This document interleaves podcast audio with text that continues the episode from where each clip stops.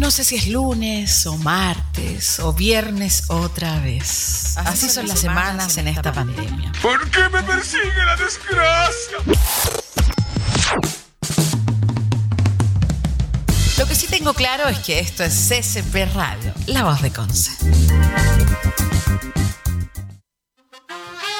Hola a todas y todos, ¿cómo están? Ya llevamos, bueno, algunas una semana, algunos una semana y media, Dani, con el tema del retorno a clases. Em, el primer día, primer y segundo día de clases, cuando se hizo ese retorno, ¿cierto? En algunos colegios. Ya en Santiago ya había cuatro colegios cerrados por, em, por los temas de los contagios, contacto estrecho, ya con, con hartos temas. Pero también, Daniela, cierto, nos surge la, duda, y bueno, recuerden que estamos en Ciudadanía Activa, donde cada semana tenemos un tema, y esta semana el temazo es educación, un tema contingente, actual, tuvimos, tuvimos infancia hace unas semanas, pero también el tema de la educación también va ligado, tiene distintas aristas.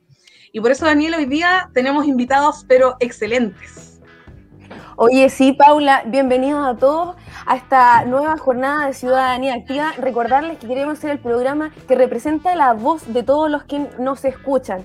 Y hoy día, sí, particularmente lo que hemos vivido en los últimos días, eh, y, una temática que nace hace bastante tiempo y que finalmente eh, el estallido social no es más que un reflejo, quizás las manifestaciones tardías de un proceso que se inició ya el 2006 con la revolución pingüina. Todo eso hoy día vamos a ver cómo se ha manejado eh, con la pandemia, la educación y qué, queremos ver en la nueva constitución. Vamos a poder reformar esto, ¿Qué, qué, podemos cambiar, todo eso y más en el programa del día de hoy. ¿Quiénes nos acompañan, Paula, hoy? Bueno, este programa no podría, no podría ser tal, no podría ser ciudadanía activa si no tuviésemos actores de distintos ámbitos. Y hoy día estamos con Nicolás Figueroa, profesor de física, no de educación física, de física, ¿cierto? Del Liceo Leonor de Talcahuano. Leonor o de Talcahuano. Y también estamos con Pablo Rodríguez, candidato a constituyente por el Distrito 20. ¿Cómo están? Súper bien, con alta energía. Como día lunes. Bien, bien, muchas gracias, chiquillas. Gracias por la invitación también. Contentos de estar aquí. Bueno, eh, vamos, a, vamos a partir con la pregunta, yo creo, em, eh, Nico, Dani, eh, Pablo, que es un poco de lo que se ha, hablado, pero yo creo que va a quedar más aún. Así como se ha hablado de los estudios para que los alumnas y alumnos regresen con el tema de los contagios, que son, no son tan, tan vectores, han hablado también sobre em, el, manejo de la pandemia de educación 2021 versus 2020. Se ha hablado de las brechas, se ha hablado de una vulnerabilidad. Pero si tuviéramos que apuntar, eh, Nicolás Pablo, eh, partamos por ti, Nico. ¿Cómo, ¿Cómo crees tú que ha sido el manejo de la pandemia 2021 y, cómo afecta esto a las brechas en educación? Que también es un temazo. Bien, eh, en mi perspectiva como profesor, yo podría hablar de que el, Ministerio de Educación se comporta de dos formas distintas ya se nota que eh, tiene una parte técnica y se nota que tiene una parte política. Por la parte técnica, eh, nos llegaron a los profesores eh, una priorización del currículum nacional, ¿no es cierto? se disminuyeron los, los, los objetivos que tenemos que cumplir con los estudiantes, atendiendo, ¿no cierto?, a la contingencia. nos centramos en los en los más importantes. Eh, se hace un plan de remedio que tiene plazo de duración hasta dos años, incluso, o sea, tenemos, los profesores tenemos dos años para trabajar los objetivos que, eh, que el ministerio eh, establece regularmente para que se cumplan en un año. Ya también nos ayudan con instrumentos de diagnósticos, tanto por lo, por lo técnico, digamos, y también por lo social. Ya, y nos dan capacitaciones a través del CPIP. ¿Ya? Y toda esa parte técnico-pedagógica técnico -pedagógica, eh, se nota que está bien, por cuanto se nota que emana de las partes técnicos-pedagógicas que están en, el, están en el ministerio. Pero también hay otro lado del ministerio que, que pareciera que fueran dos ministerios distintos, porque hay otra parte del ministerio que es la parte política, que más bien parece que se preocupa sobre todo de la parte de un manejo comunicacional.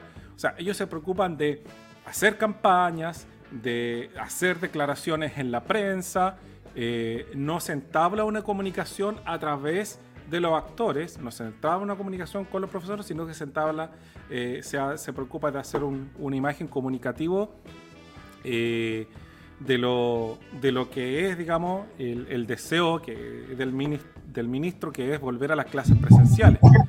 Eh, nosotros como profesores siempre hemos dicho que las queremos volver.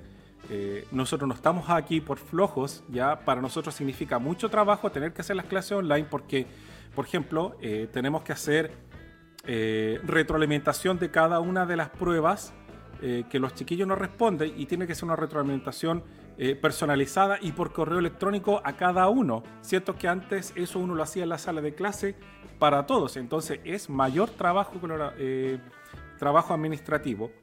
Ya no podemos ver a los chiquillos, no podemos a hacerles clases bien. No podemos ver el cuaderno o lo que ellos están haciendo, solamente podemos ver sus caras. Entonces, eh, para nosotros es más trabajo las clases online y sin embargo no queremos volver porque eh, es, un, es un ambiente muy descontrolado. O sea, niños de 5 años, niños de 8 años no van a cumplir de plantón, no van a cumplir los protocolos. Y sin embargo, el ministerio insiste, insiste que está la clase, porque claro, ellos dicen, estos son los protocolos, así que las condiciones están, pero nadie nos garantiza que los protocolos se van a cumplir. Y, en esa línea también, em, yo creo que hay un tema, hablan de estudios, dicen, hay estudios que dicen que, pero tampoco dicen la fuente de los estudios, el, tema. Y otro tema de lo que nadie ha hablado es, por ejemplo, el síndrome inflamatorio eh, en, los en las niñas y niños que también es un temazo. Eh, y eso pasa entre niños de 7 a 12 años. Y eso lo están viendo claro en Europa, pero acá no se ha hablado de cómo influye un niño o niña que ha tenido contacto con una persona con coronavirus, o también que puede tener otros riesgos, por ejemplo, de quedar con insuficiencia cardíaca, o con las familias. ¿Qué pasa con las familias de los profesores? Em, ¿Qué pasa con las familias de las niñas y niños? Pablo, y en esa línea, ¿tú cómo ves todo este tema? Bueno, yo lo veo en realidad eh, desde una perspectiva, digamos, desde ser fuera de, digamos, de, como de la, del instrumento educativo, pero aún así yo trabajo temas de educación, por lo cual también tengo bien contacto directo con, con los establecimientos.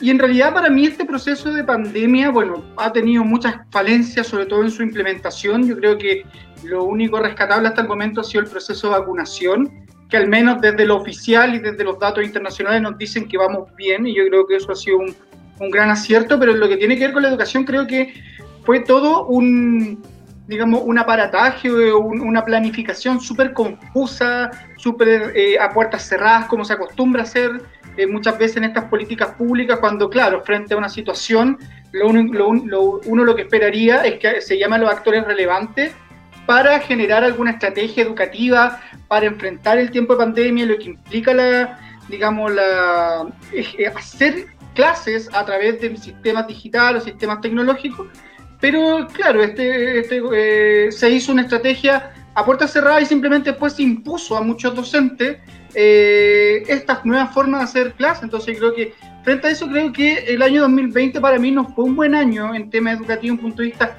no del esfuerzo que hicieron los profesores y las profesoras, porque ahí eh, hay que totalmente decir al ministro, no ministro, eh, los, profesores y profesoras no están, no son flojos porque no quieren volver a clase, sino porque efectivamente todo este proceso se hizo sin consultarles, todo este proceso se hizo sin tener en consideración lo que decía Nicolás, o sea, ellos están hablando desde protocolos en un establecimiento educacional ideal, que finalmente donde van sus hijos e hijas, ¿ya? Estos establecimientos donde ellos pagan mucho para que existan las condiciones sanitarias, existan las condiciones de infraestructura, existan, las, existan insumos para sanitización, etcétera pero estamos hablando de, establecimientos educacionales vulnerables muchas veces, establecimientos educacionales donde llega la gran población vulnerable de este país y donde claramente no hay, eh, ellos no tienen mucho apego, por ejemplo, a las reglas, no tienen mucho apego a los protocolos, a las normas, sino más bien ellos están en, un, en, un, en, un, digamos, en una etapa de querer como salir, de querer demostrar lo que están sintiendo, etcétera. Entonces,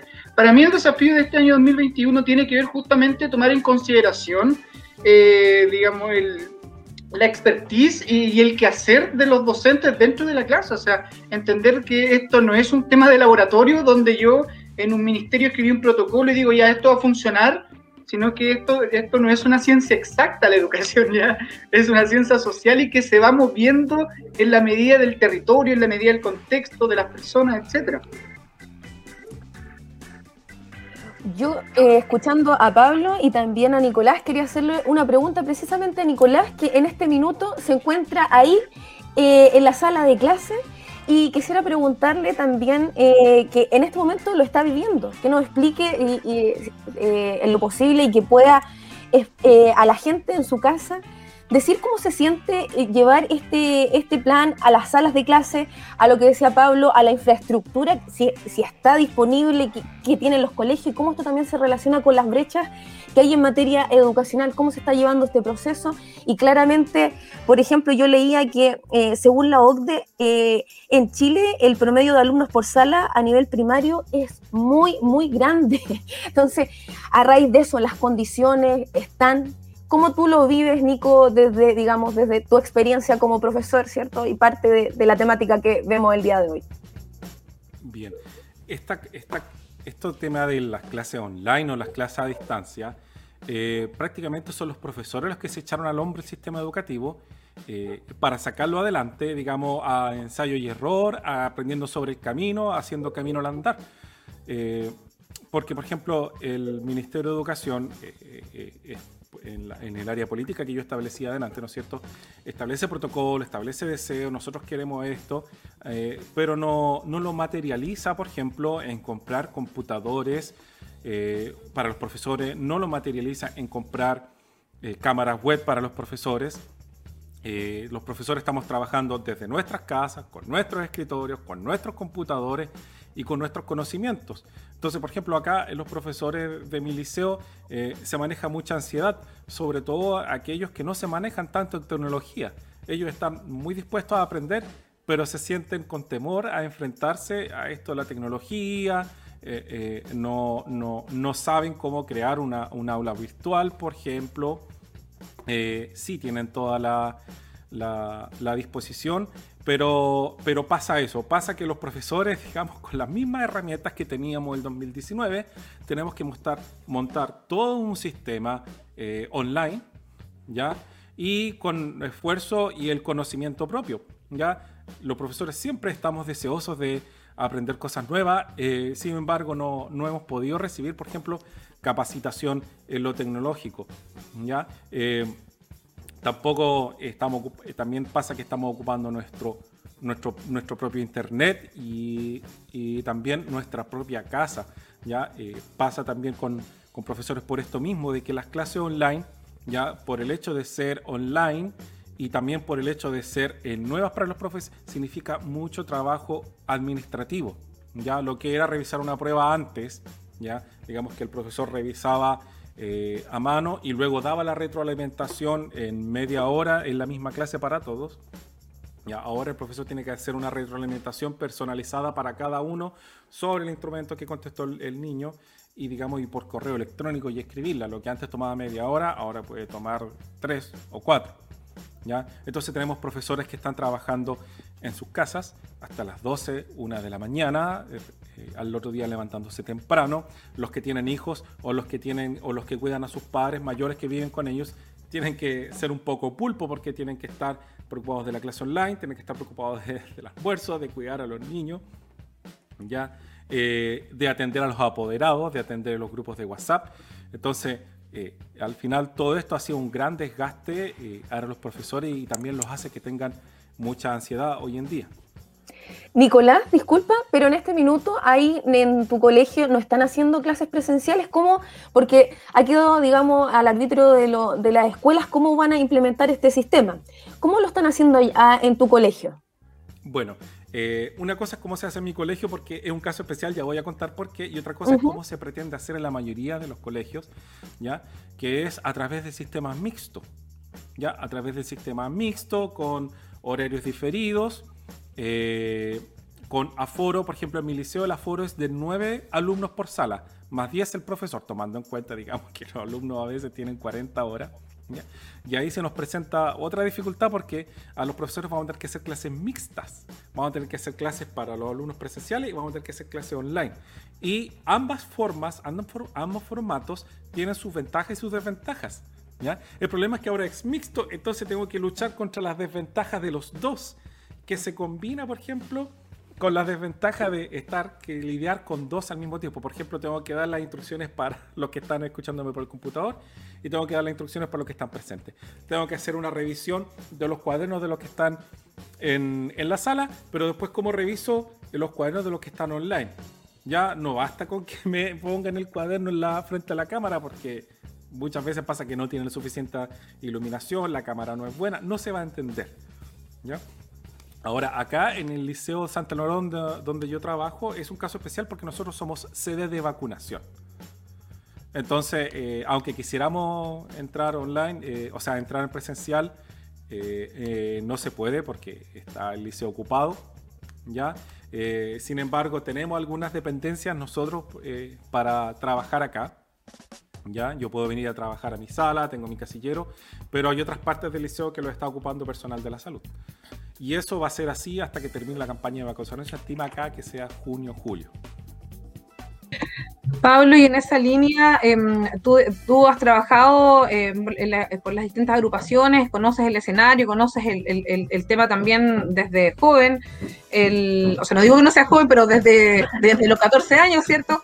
El tema por los, para, aclarar, para que no, yo, por lo menos conozco tu trabajo desde que tienes 14, chiquitito como dirían, eh, lo conozco de potrillo, y mm, con, con grupos vulnerables, con infancia vulnerable.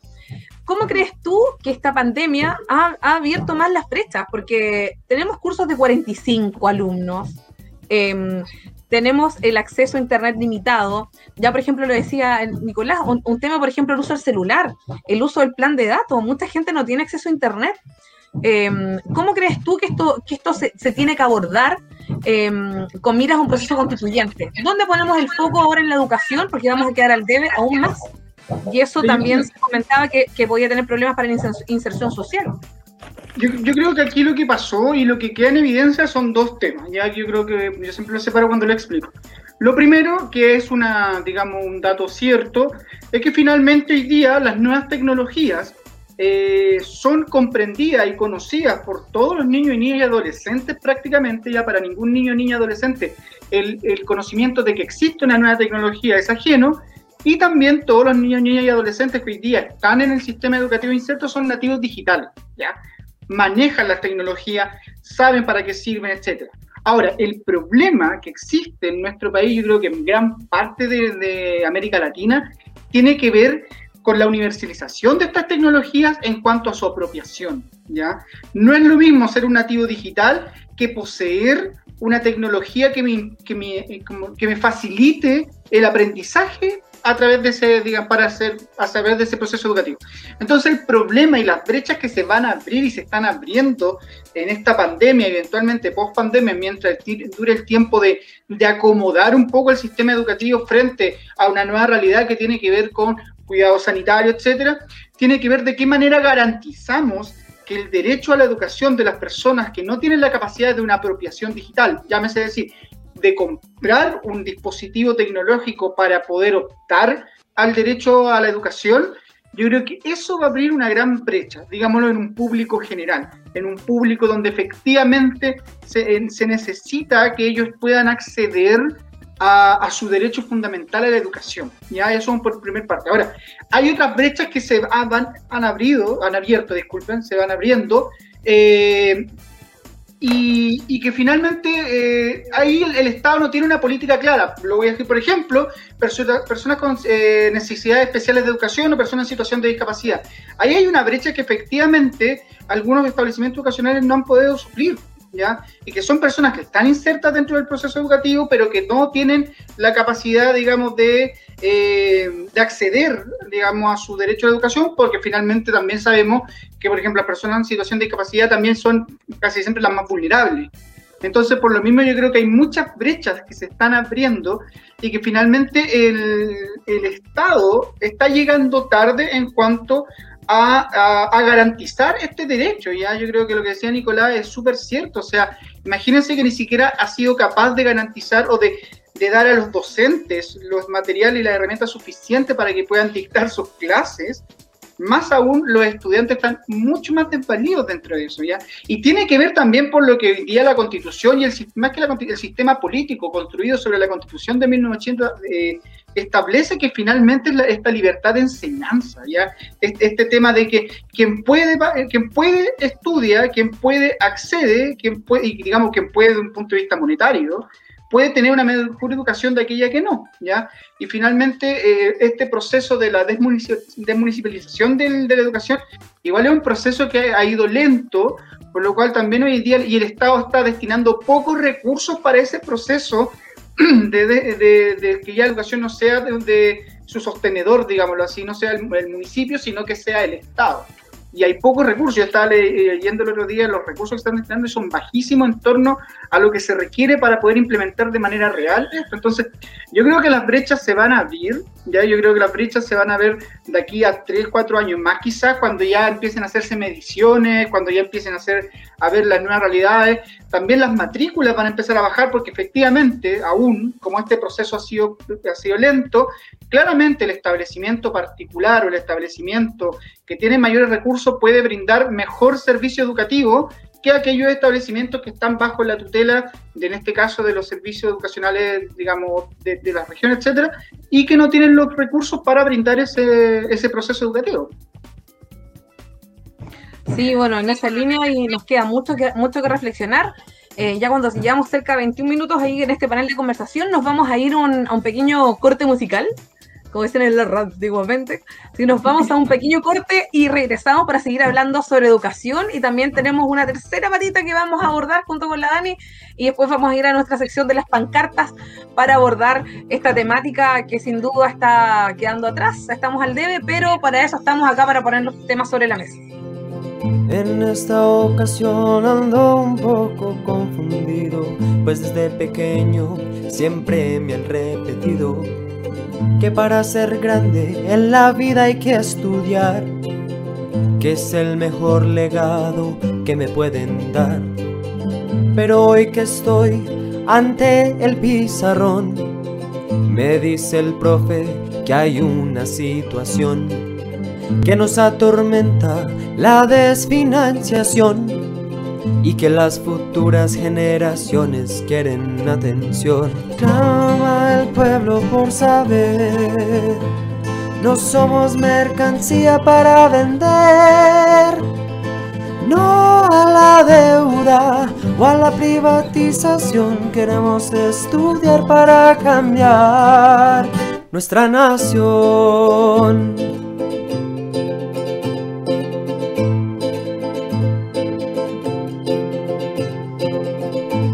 Pasará con el niño sin recursos? El que de entrada ya está fuera de concurso. El que sus padres apenas tienen para comer. Porque el Estado ahora se niega a proveer. Porque preferimos ahogarnos en la guerra.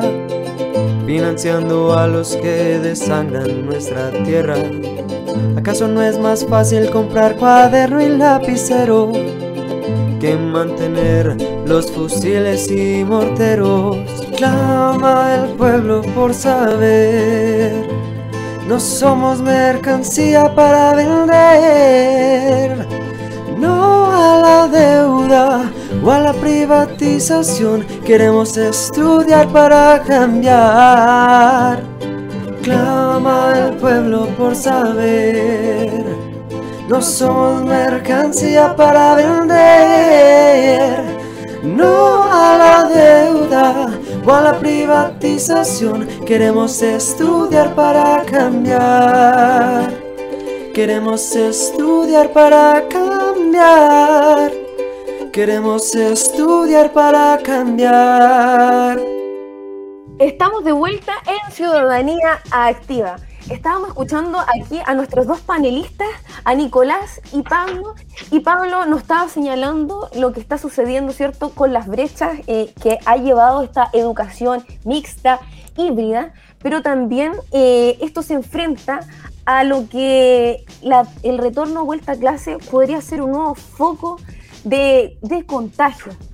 Eh, además, Pablo, eh, en el último eh, minuto nos recordó cuál es el rol, o nos pone en telejuicio cuál es el rol del Estado en la educación. esto me gustaría dejarlo planteado para nuestros dos panelistas Eh, no sé, Pablo, Nicolás, ¿cuál es el rol fundamental o cuál es, qué es lo que el Estado está llamado a hacer en este nuevo proceso constituyente? Pablo, no sé si... Bueno, yo creo que ahí hay que finalmente distinguir lo que está pasando y lo que tiene que pasar.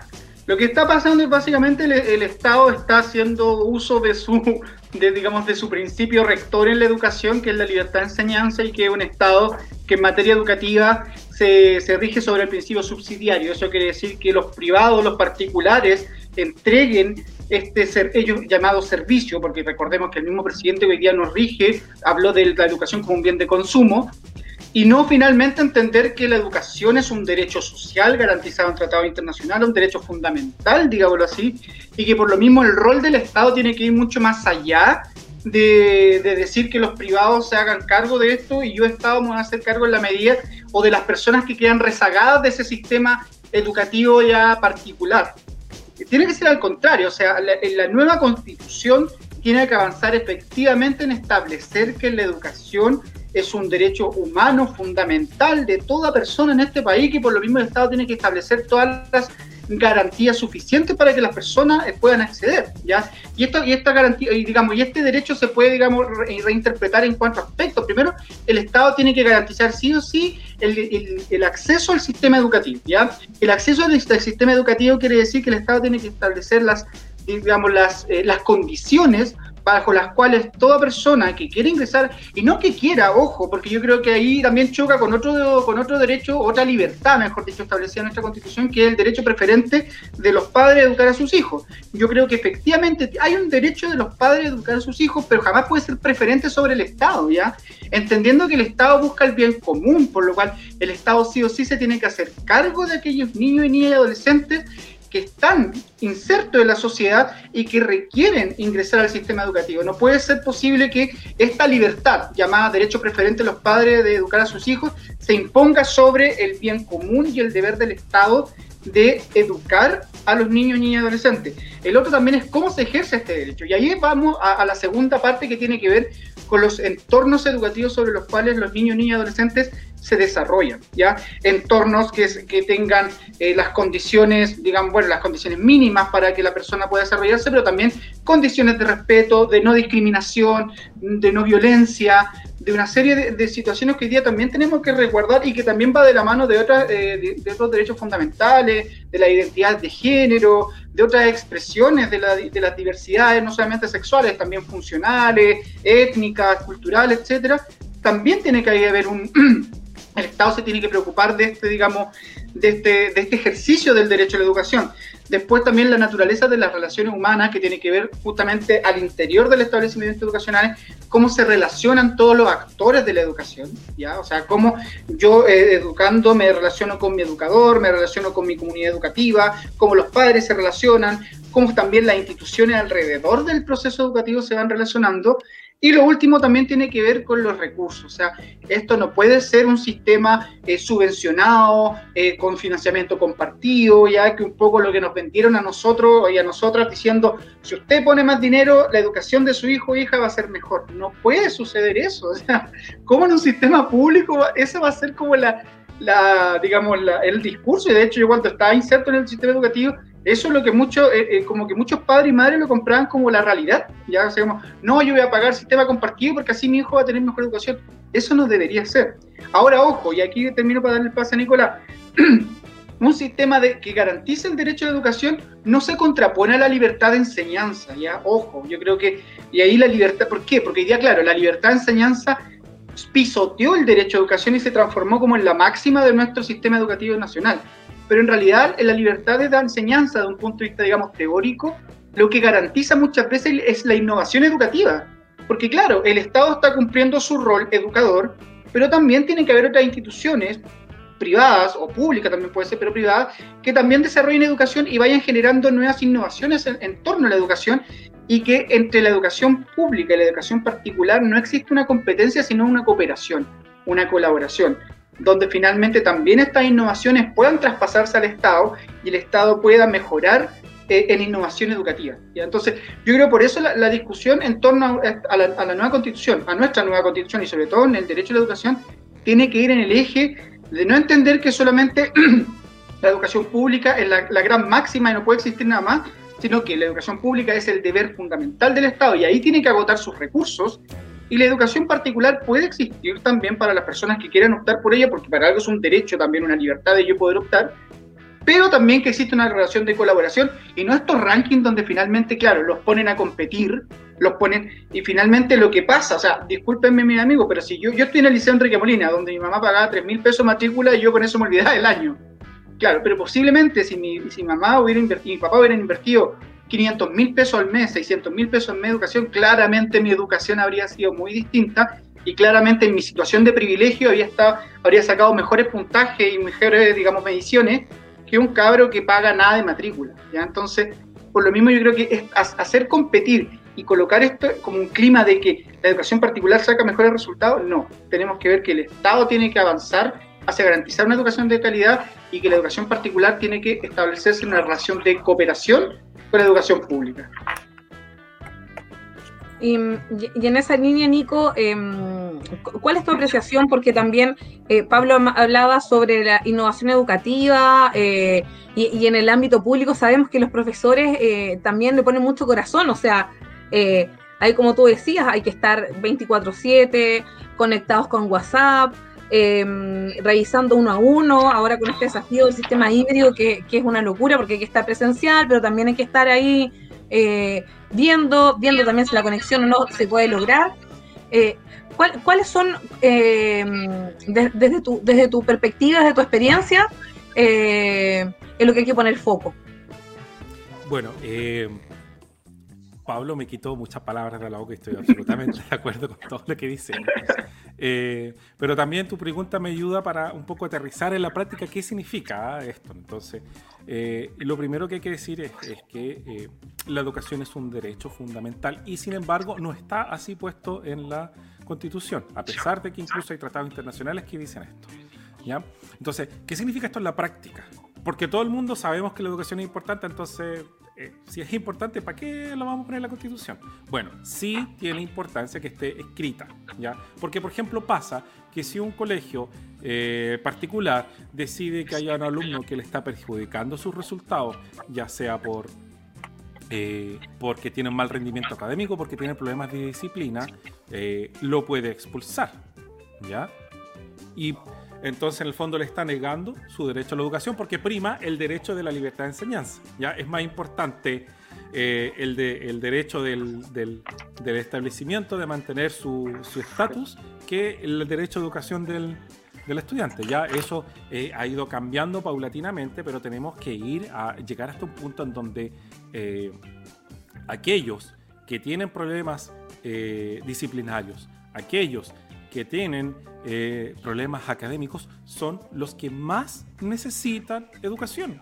Entonces, ¿cómo vamos a expulsar a esos niños? ¿Ya? Otra parte, ¿cómo llevamos todo esto a la práctica o, o qué es lo que necesitamos poner foco? Eh, es el tema de la segregación. ¿ya? En Chile, eh, lo que ha permitido esta libertad de enseñanza, que suena muy bonito, ¿no es cierto? libertad de enseñanza, algo muy altruista, Sin embargo, lo que ha permitido la práctica es la segregación, que es el gran enemigo de la educación chilena, ¿ya? Porque tenemos que los chiquillos o las familias, hablemos de las familias, las familias con eh, mejor capital cultural tratan de irse, digamos, en su mayoría hacia los particulares subvencionados, derechamente hacia los particulares. Y las familias con menos capital cultural, digamos en su mayoría, ¿no es cierto? Siempre hablando, entendiendo lo que estamos hablando de forma general, ¿ya? Las familias con menos cap capital cultural quedan relegados a la educación pública, ¿ya? Y hay un efecto estudiado, digamos, en educación que es el efecto rebaño, ¿ya? Que cuando tú juntas muchos chicos con problemas, sus problemas se potencian. Además, pasa que su autoestima ya como su autoestima estudiante y su expectativa de estudiantes cae mucho, cae mucho y eso tiene un tremendo impacto eh, en los estudiantes. Es como que ya yo voy para acá porque les digo, ¿para qué me esfuerzo? ¿Qué saco con estudiar? ¿Ya? Y eso, aunque no lo expresen, eh, está en su subconsciente. ¿Ya?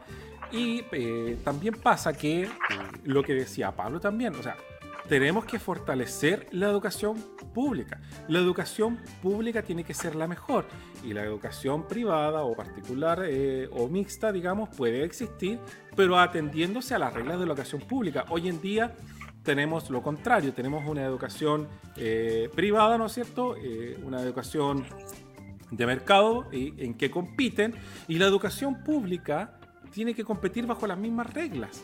¿Ya? Porque también tiene que tener el tema de la, de la asistencia, también se paga subvención por asistencia, ¿ya? Eh, también tiene que tener un sostenedor, ¿ya? Entonces, esta educación pública, donde se ha relegado a las familias con menos capital cultural, lamentablemente, ¿no es cierto? Eh, debido a la segregación, eh, tienen mayor deserción escolar, tienen más problemas académicos y por lo mismo los liceos van teniendo menos recursos porque están compitiendo con este sistema de voucher que se llama internacionalmente que se paga por asistencia, por resultado. ¿ya? Que en realidad lo que nosotros debemos convertir es, si la educación es un derecho, aquellos a los que están más disminuidos en sus derechos son los que tenemos que destinar mayores recursos. ¿ya?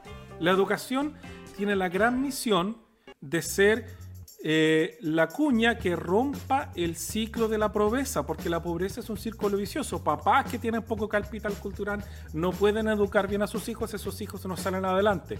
Claro, hay uno que estudió, que salió adelante, que salió del liceo más pobre, de la comuna más pobre de allá de la Araucanía, ¿ya? Y llegó a ser un, un, empresario exitoso en Santiago, pero ese es uno de los 45 compañeros que tenían. O sea, son las mismas probabilidades que ganarse el quino. Sí, yo quiero añadir algo ahí, em, Nico, que yo he tenido en otros programas a la, a la doctora Carmen Gloria Jiménez, eh, que ella es experta en neurociencia y ha hecho varios estudios. Y ella, por ejemplo, en, un portal de que de género nos decía que la meritocracia no existe. Y no existe porque, eh, y como decías tú, es como suerte y entré un poco. ¿Y por qué no existe esto? No es porque yo lo diga porque sí, generar polémica, no, es de un punto de vista eh, neurobiológico. Cuando tenemos niñas y niños que vienen en situación de vulnerabilidad, ya lo conversábamos un poco en el backstage, que te toca cuidar muchos sobrinos, que, te, que, vives en un ambiente estresor donde no tienes áreas verdes, vives en hacinamiento, no comes bien porque comprar fruta no te da para pagar, eh, no, no, no, tienes un espacio para estudiar. Exacto, no tienes un espacio para estudiar y estás con el riesgo que te llegue una bala loca. O sea, neurobiológicamente ahí estás eh, no, no, no puede salir adelante. Y es ahí también donde se tiene que hacer cargo, yo creo, de, eh, también el tema de la educación, desde el tema científico también. O sea, ver cómo es aporte, cruzar, invertir en eso. Porque se ocupa el neuromarketing, ahí ponen lucas al tiro las empresas y los privados, eh, pero en, en, educación, en eso no, no, no hay nada, no hay nada. Claro. Claro, y al final lo que necesitamos es que se destinen recursos a que la educación cumpla su, su papel de, de romper con, el ciclo de inicio de la, de la pobreza.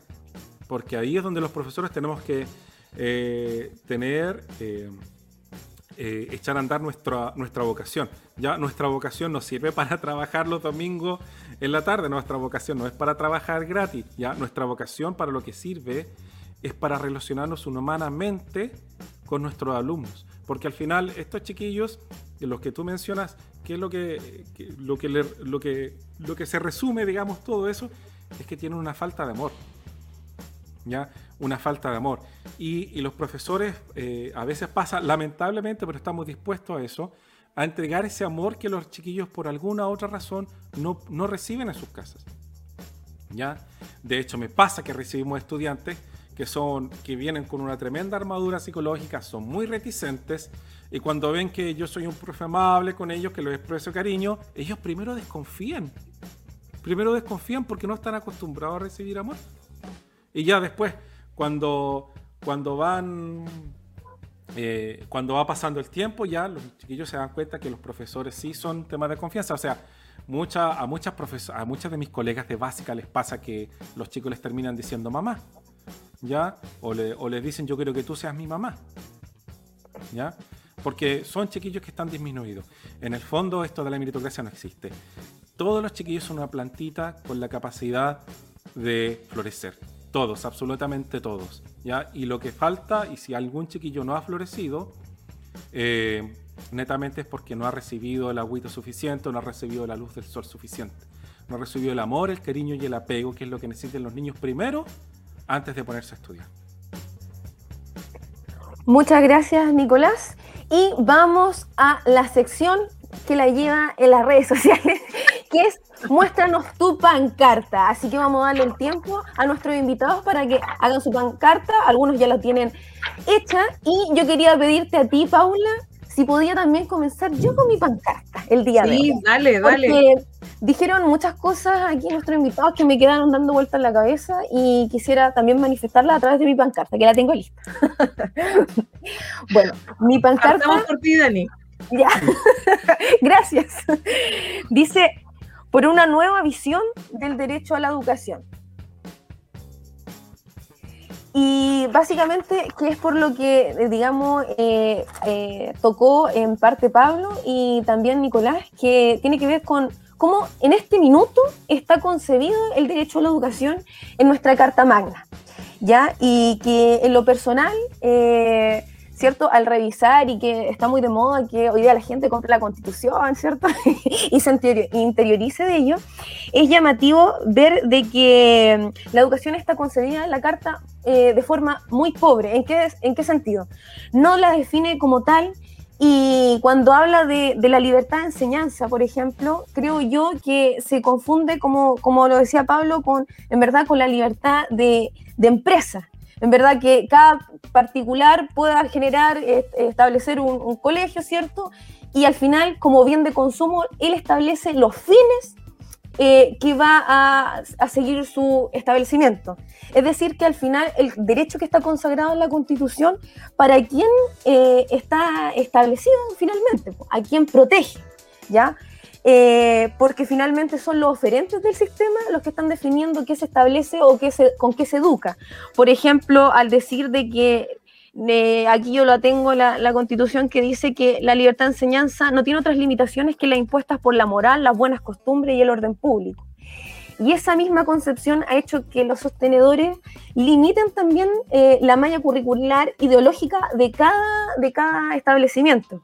Entonces, me gustaría ver en una nueva constitución, por ejemplo, una nueva malla curricular donde se, de verdad la libertad de enseñanza se manifieste en que haya nuevas propuestas educacionales, eh, eh, digamos, no cerrar un sistema que, bueno, también por cómo fue redactada esta constitución y, y, a qué va esa, esa, esa concepción de, de, limitar, en este caso, ideológicamente la, educación. Ya sabemos, digamos, de los cimientos de donde nace esta, esta, esta mm, disposición. Eh, y bueno, además que eh, me gustaría que a ver, hablé de los fines, eh, eh, que la, eh, educación pública además que fuera el norte. O sea, que realmente me gustaría ver que en este proceso constituyente ya se le dio dinero a los, a los, privados, ¿cierto? Tienen sus vouchers, pero han demostrado que ha aumentado la segregación y creo que quien tiene la altura de mira en este caso, supuestamente, ¿cierto? Para ver el bien común sería el Estado y en un particular que finalmente vigila a su bolsillo más que a sus propios intereses. Así que por una nueva concepción de derecho a la educación. Pablo, ¿tienes tu pancarta ahí? A ver, ¿qué nos dices tú? Si la puedes leer también y mostrar, por favor. Estado docente y no indecente. a ver si me puedes explicar Está motivado, Pablo, parece. Sí. sí. Ahora Estado docente y no, indecente. Ese es como mi, mi mensaje más, más corto que tiene que ver básicamente con lo que hemos sido, yo creo que todos los que estamos aquí eventualmente producto de este estado eh, súper poco empático con el proceso educativo de sus ciudadanos y ciudadanas, de, sus habitantes, de, las personas que existen acá, porque, y vamos, ojo, porque el derecho a la educación, y aquí me meto con otro tema que no lo voy a desarrollar, no es un derecho humano, o sea, no solamente de los chilenos y chilenas, sino también de toda persona migrante que llega a este país y que necesita ejercer su derecho a educación, ¿ya? Y que hoy día vemos que, digamos, la, multiculturalidad, la, digamos, este, un estado intercultural, mejor dicho, es, es, una realidad. Entonces, para mí el Estado tiene que ser un Estado que esté a la de este proceso, a la altura diciendo, yo como Estado me voy a poner a ser un Estado educador de todas las personas que están hoy día en mi, en mi país, en mi territorio, y no me voy a poner a expulsarlos, no me voy a poner a, segregarlos, a decir que usted no puede acceder a la educación porque no es de acá. No, por eso no tiene que ser un Estado indecente, un Estado que, que, finalmente se trata de siempre sacar el pillo, siempre decir, no, no es mi responsabilidad, no, yo no tengo por qué hacer esto, o, la peor de las excusas, no, no tengo recursos. ¿ya? O sea, todas esas excusas vemos hoy día que sí hay recursos, sino que simplemente están mal distribuidos esos recursos, pero no es que no existan recursos. Y entonces, para mí mi mensaje, mi pancarta, para que la lean, es como un Estado docente y no indecente. Basta de esta indecencia eh, que nos acostumbró el, sistema neoliberal en torno al proceso educativo, ¿ya? Y entender por todas, porque que la educación finalmente es el centro mismo y casi prácticamente es lo que nos permite ejercer los demás derechos. ¿ya? Si, si yo quiero ejercer mis derechos civiles y políticos, debo tener educación. Si yo quiero ejercer mis derechos laborales, debo tener educación. O sea, la educación, digamos, es como la materia prima de los demás derechos sociales y por lo mismo tiene que ser preocupación central del Estado. Muchas gracias, Pablo. Vamos contigo, Nicolás. mi frase es bastante general. La educación es un derecho, ¿ya? Y creo que es el tema primordial que tenemos que trabajar aquí, porque si estamos hablando de constitución necesitamos que la educación quede establecida como derecho fundamental en una nueva constitución. Eh, ¿Y qué conlleva eso, no es cierto? Que conlleva que cambiemos la óptica de cómo entendemos la educación, que cambiemos la óptica de cuál es el papel que tiene que tener el Estado ante entregar este derecho a las familias más vulnerables y cuál es el papel de la educación para romper el círculo de la pobreza. Tremenda, tremendas palabras, Nico, Pablo, Daniela. Eh, a todas y todos quienes nos están escuchando, que nos van a escuchar en Spotify, en YouTube, en todas las plataformas, iTunes, no sé, ya, Around the World, que nunca me la aprendo, pero estamos en distintos lados. Les comentamos que hoy día hablamos en Ciudadanía Activa, donde estamos todos los lunes a las 13 horas, sobre educación. Hablamos de cómo, eh, cómo ha sido el abordaje en la pandemia, ¿cierto? 2021, ahí estuvimos viendo los pros los contras. También, o sea, esa frase también que dijo el ministro que los profes eran flojos, después dijo, no, el colegio de profesores, bueno, los profesoras y profesores no son flojos. Hay un tremendo esfuerzo, ya nos contaba el Nico, eh, de lo que había que hacer. Ahora el sistema híbrido también trae nuevos desafíos em, tanto no solo para los apoderados, sino también para los, para los, profesores, para la sociedad. Hablamos de brechas, y también hablamos de innovación educativa, comunidad educativa, sobre eh, esta mercantilización, ¿cierto?, que hemos tenido eh, y sobre muchas cosas más que nos quedaron pendientes, pero ahí vamos a estar siendo atentas y atentos y disponibles para todos los temas que vamos a seguir tratando. Recuerden que hoy día este capítulo eh, fue emitido el 15 de marzo. La próxima semana vamos a hablar sobre comunidad LGBTQ, sobre todo porque eh, eh, por este crimen de la educación que ocurrió, pero sobre todo también hablamos de educación, pero también la educación no es solo, como decía em, Nicolás, no es solo temas de contenido, no es solo temas de notas, también tenemos que hablar de valores, de tolerancia, de muchas cosas. Si queremos movilizar el mundo, la educación es la base. Así que me despido, Dani, con este tremendo programa, estos tremendos invitados. Oye, pero fue. Se pasó volando. No sé si quieren dejar algún mensaje al cierre, Pablo, Nico. Muchas gracias por la invitación, eh, gracias por poner estos temas sobre la palestra y, gracias por invitar a, un profesor que últimamente son los últimos que se les pregunta sobre educación. muchas gracias, chiquillos. No, gracias a usted, chiquilla, y gracias a Nicolás también por, por retroalimentar también un, digamos, un tema que para mí, bueno, yo soy hijo y hermano de profesor, así que también me toca muy de cerca el tema. Y, también, bueno, y ahí aprovechándome que la gente este 11 de abril vaya justamente a votar por independientes para que justamente podamos inscribir una nueva constitución para Chile. y que finalmente la educación tome el rol protagónico que corresponde y el Estado asuma su deber como, se, como corresponde también. Sí, hay un dato que bueno que lo señalabas, Pablo. Una encuesta que salió en el sur hace una semana, o en la Concepción, no recuerdo, pero en un medio regional, y decía eh, que de los entrevistados, que eran jóvenes entre 18 a 24, a 25 años, el 84% solo conocía los, o sea, no conocía, perdón, a los constituyentes y las constituyentes. Entonces, como dicen por ahí, ojo ahí, o sea, tenemos que educar, para eso estamos en Ciudadanía Activa. Justamente este programa va dirigido a ese público, así que chiquillas, chiquillos, chiquillas, eh, atentas y atentos, infórmense por qué votar y sobre todo si quiere un cambio, vaya, vote, vote por independiente. Que eso yo creo que es la clave. Así que un saludo junto a Daniela Carrasco, soy Paula Cifuentes, estuvimos en este nuevo programa de Ciudadanía Activa por CCP Radio, La Voz de Conce. Nos vemos. Chao.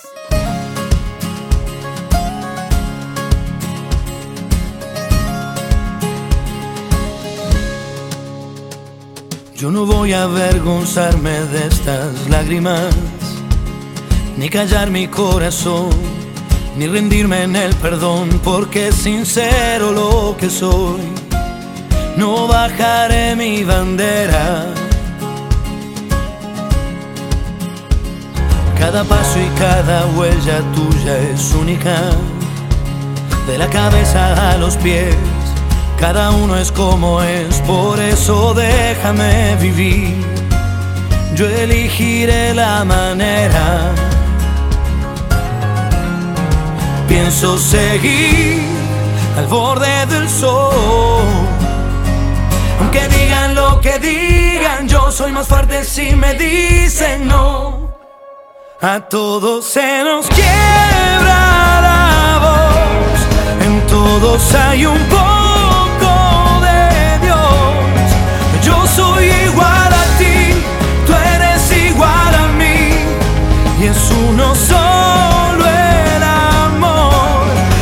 Rescata de tu alma esa flor y olvidará su sexo y color. Yo soy igual a ti, tú eres igual a mí, y es uno solo.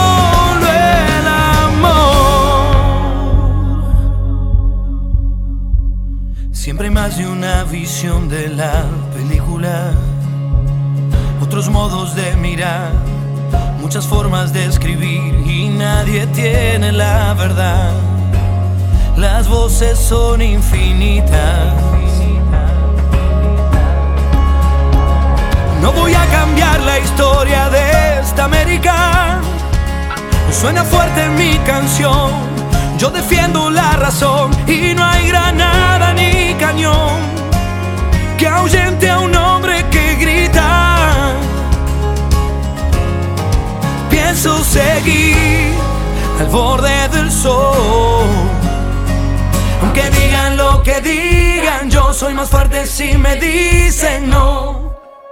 A todos se nos quiebra la voz, en todos hay un poco.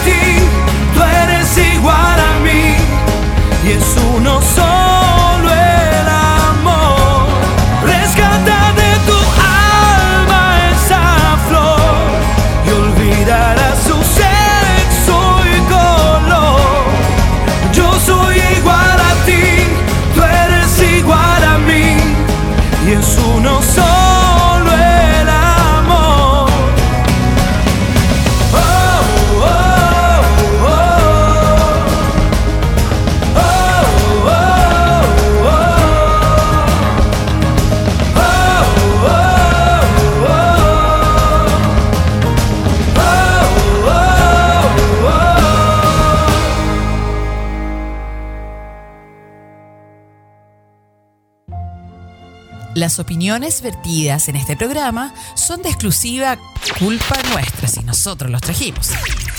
Escuchas CP Radio, bajo tu responsabilidad.